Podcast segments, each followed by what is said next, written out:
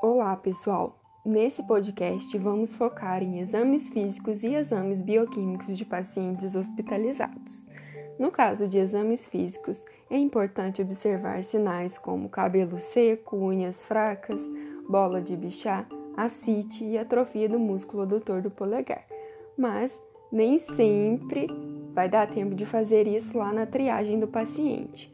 Então, pode-se realizar a observação desses sinais depois, quando o paciente já encontra em seu leito. É importante observar esses sinais justamente porque eles podem sinalizar, além da desnutrição, alguma outra doença ou condição.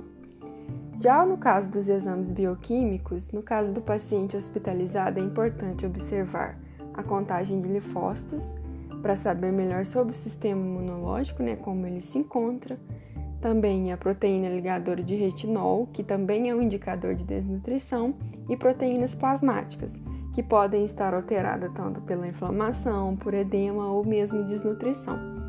Mas é muito importante se atentar à condição em que o paciente se encontra e também aos fatores né, que estão envolvidos lá no resultado do exame, não devendo nunca avaliar de forma isolada isso. Um outro ponto importante é que a desnutrição energética proteica ela pode ser avaliada tanto pela albumina quanto pela pré-albumina, contagem de linfócitos e também pela proteína ligadora de retinol.